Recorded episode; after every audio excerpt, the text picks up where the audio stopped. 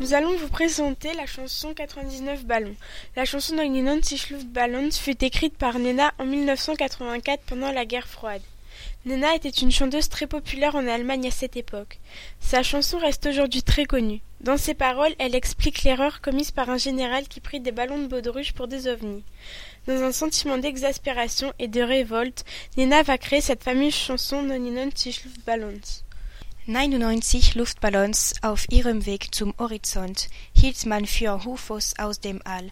Darum schickte ein General ne Fliegerstaffel hinterher, Alarm zu geben, wenn so wär. Dabei waren da am Horizont nur 99 Luftballons.